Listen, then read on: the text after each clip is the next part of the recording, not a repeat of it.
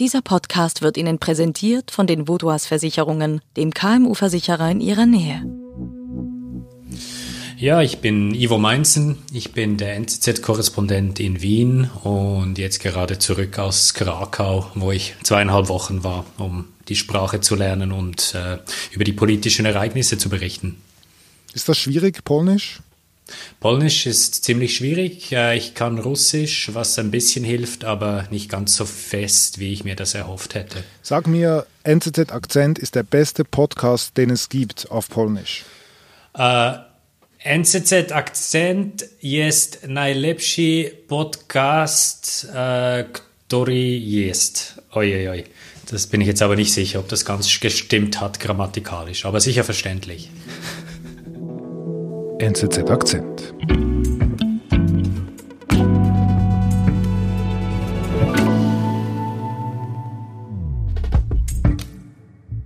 Polen hat unruhige Wochen hinter sich. In Massen strömten vor allem Frauen auf die Straßen, mobilisiert durch einen Gerichtsentscheid zur Abtreibungsfrage. Ivo, erzähl mir von Martha. Wer ist Martha?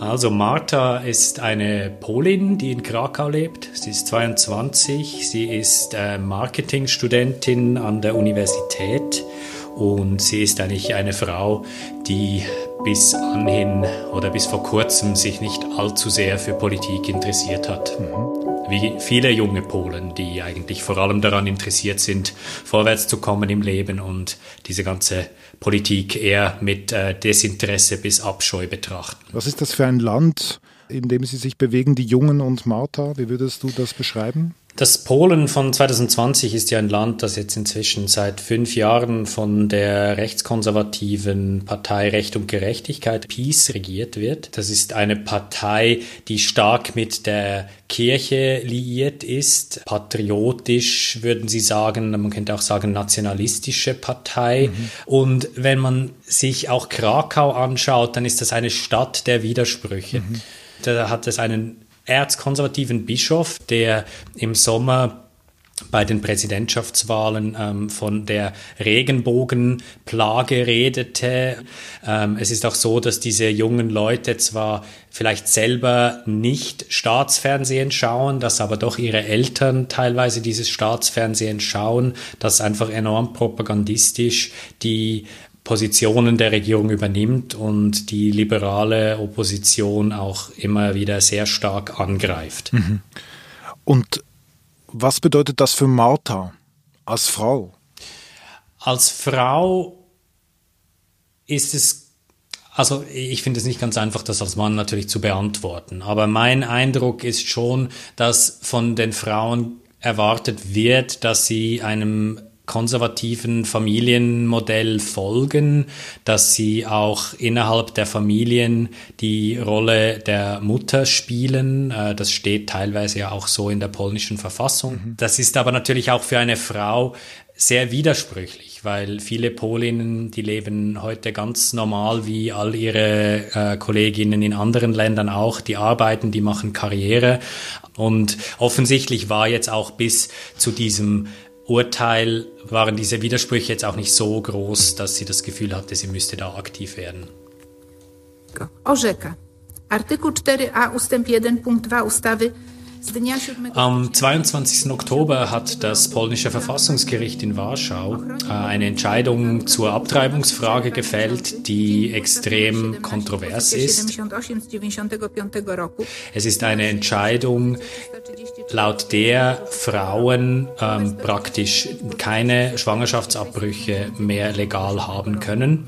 Das war auch bis anhin schon sehr schwierig. Es gibt sehr viele illegale Abtreibungen schon heute. Man rechnet mit zwischen 100 und 200.000, die im Land und eben dann auch im Ausland gemacht werden. Weil das muss man auch wissen zu dieser Frage. Viele Polinnen, zumindest jene, die dafür das nötige Kleingeld haben, die reisen in die Nachbarländer und dafür gibt es zum Beispiel gerade in Tschechien, aber auch in Deutschland äh, spezialisierte Kliniken, die das gegen das nötige Kleingeld auch machen. Die Abtreibungsgesetzgebung in Polen ist bereits jetzt oder war bereits jetzt eine der restriktivsten, sicher in Europa, auch weltweit.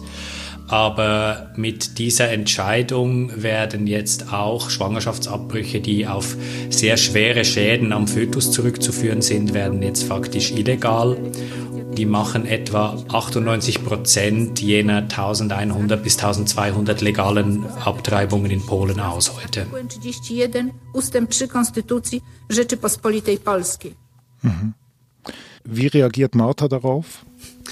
Martha hat sich ein Schild gemalt. Martha hat dieses Schild genommen und ist Ende Oktober an einem Mittwochabend äh, auf einen Platz in der Krakauer Innenstadt geströmt, zusammen mit mehreren Zehntausend anderen und hat gegen diese Entscheidung des Verfassungsgerichtes protestiert.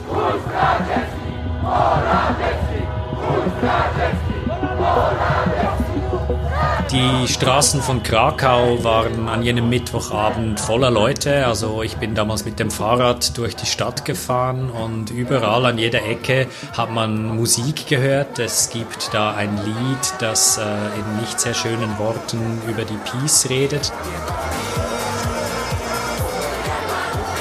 Das lief an fast jeder Straßenecke.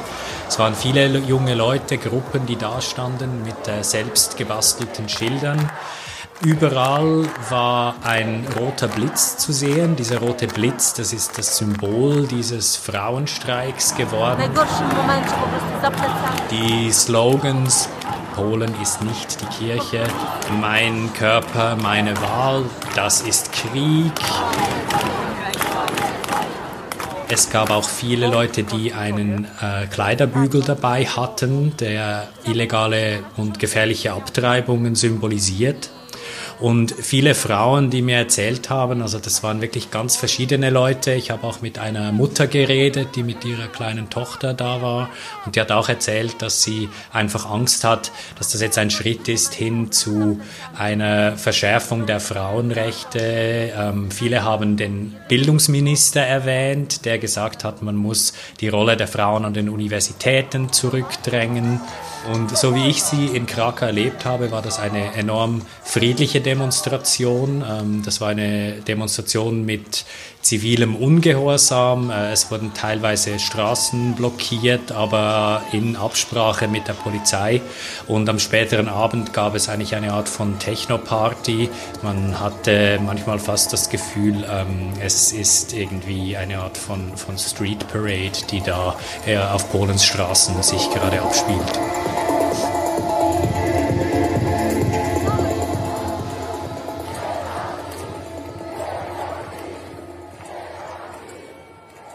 Martha hat mir erzählt, dass für sie einfach eine rote Linie überquert wurde. Sie hat früher sich nie für Politik interessiert, aber diese Entscheidung des Verfassungsgerichts, das sieht sie als Teil einer Reihe von Einschränkungen von Frauenrechten. Ähm, sie sieht das auch als Teil einer sehr konservativen und gesellschaftlich ähm, reaktionären Politik der Regierung und der mit ihr stark verbündeten Kirche. Und sie will das jetzt einfach nicht mehr hinnehmen. Für Martha persönlich war auch ein wichtiger Punkt, dass sie sagt, niemand ist für Abtreibungen. Abtreibungen sind immer schwierig, in jedem Fall. Aber für sie ist die Vorstellung, dass, dass eine Frau von der Regierung gezwungen wird, eine Schwangerschaft auszutragen mit einem Kind, das möglicherweise gleich nach der Geburt stirbt oder schwer behindert ist ein Leben lang und dies ohne genügend Unterstützung im Land, das ist für sie unerträglich und sie findet nicht, dass die Regierung das Recht hat, das für Frauen zu entscheiden. Mhm.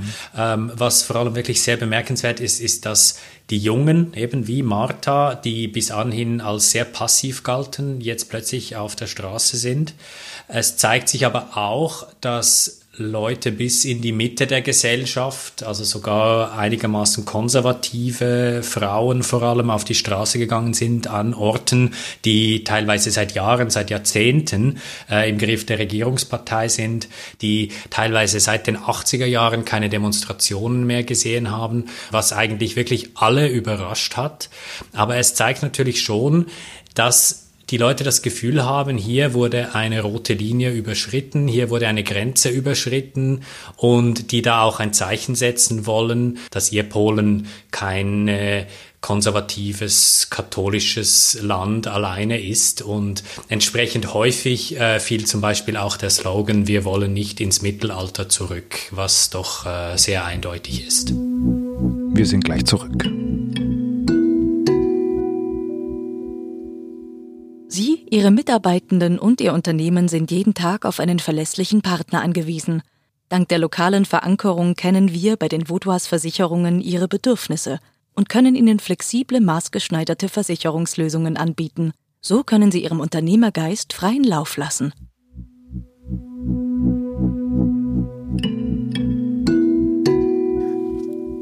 Jetzt haben wir noch gar nicht über die Politik gesprochen.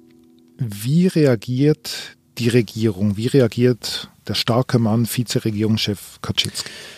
Die Regierung hat zunächst so reagiert, wie das zu erwarten war. Ähm, sie hat sich sehr gefreut über dieses Urteil. Die Peace-Abgeordneten, also die Abgeordneten der Regierungspartei, haben auch konsequent davon gesprochen, dass jetzt diese eugenischen Abtreibungen nicht länger möglich werden. Also auch stark dieses, dieses Nazi-Vokabular bedient im Zusammenhang mit Abtreibungen. Das Spannende war dann aber, dass doch wenige Tage nach diesen großen Demonstrationen kam dann Bewegung in die Sache. Und plötzlich hm. haben dann jene Politiker in der Regierung, die nicht zu diesem katholisch-fundamentalistischen Flügel gehören, gemerkt, dass die Partei, die Regierung in den Umfragen abstürzt. Und vor allem Präsident Andrzej Duda hat sich dann begonnen, um einen Kompromiss zu bemühen. Mhm. Und dieser Abgeordneten ähm, der eher, des eher moderaten Flügels, die versuchen jetzt eigentlich seit mehreren Wochen eine Kompromisslösung einzubringen, mhm. in der nur noch jene Abtreibungen verboten würden, in denen die Trisomie 21, also Down-Syndrom festgestellt würde, aber andere extreme Fälle wären weiterhin erlaubt. Mhm.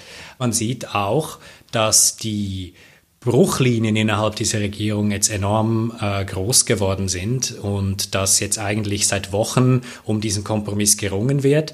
Dieses Urteil wurde bisher auch noch nicht veröffentlicht, was eigentlich rechtswidrig ist.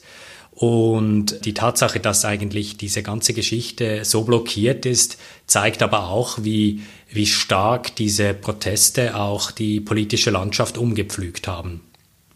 Jetzt hast du gerade eben vorher auch gesagt, dass ja eine halbe Million Menschen auf der Straße waren. Über 400 Ortschaften haben mitgemacht. Also in über 400 Ortschaften gab es Proteste. Glaubst du, dass diese Dynamik zu einer liberalen Wende dann auch führt? Ich glaube, das ist zu früh zu sagen, weil es gibt doch auch größere Zweifel daran, wie politisch schlagkräftig diese Bewegung dann ist. Ähm, das ist eine Bewegung, die extrem heterogen ist, die reicht vom ganz linken Flügel bis in die Mitte, die reicht von Frauenaktivisten. Wie Martha. Entschuldigung? Im jungen Frauen wie Martha. Junge Frauen wie Martha, wobei ich würde sagen, jemand wie Martha ist eher eigentlich jemand, der jetzt politisch doch erweckt wurde ein Stück weit, aber es gab natürlich auch andere, die jetzt eher einfach auf der Straße waren, um, um auch Bier zu trinken und sich mit Freunden wieder mal zu treffen in der Corona-Krise.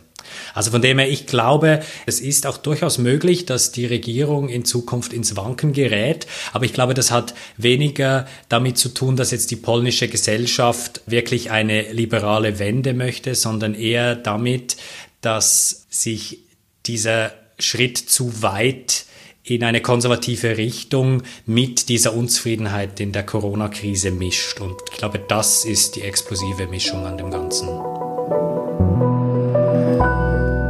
Lieber Ivo, vielen Dank für das Gespräch. Vielen Dank euch. Wie sagt man Tschüss auf Polnisch? Äh, do zobaczenia. Auf Wiedersehen. Auf Wiedersehen.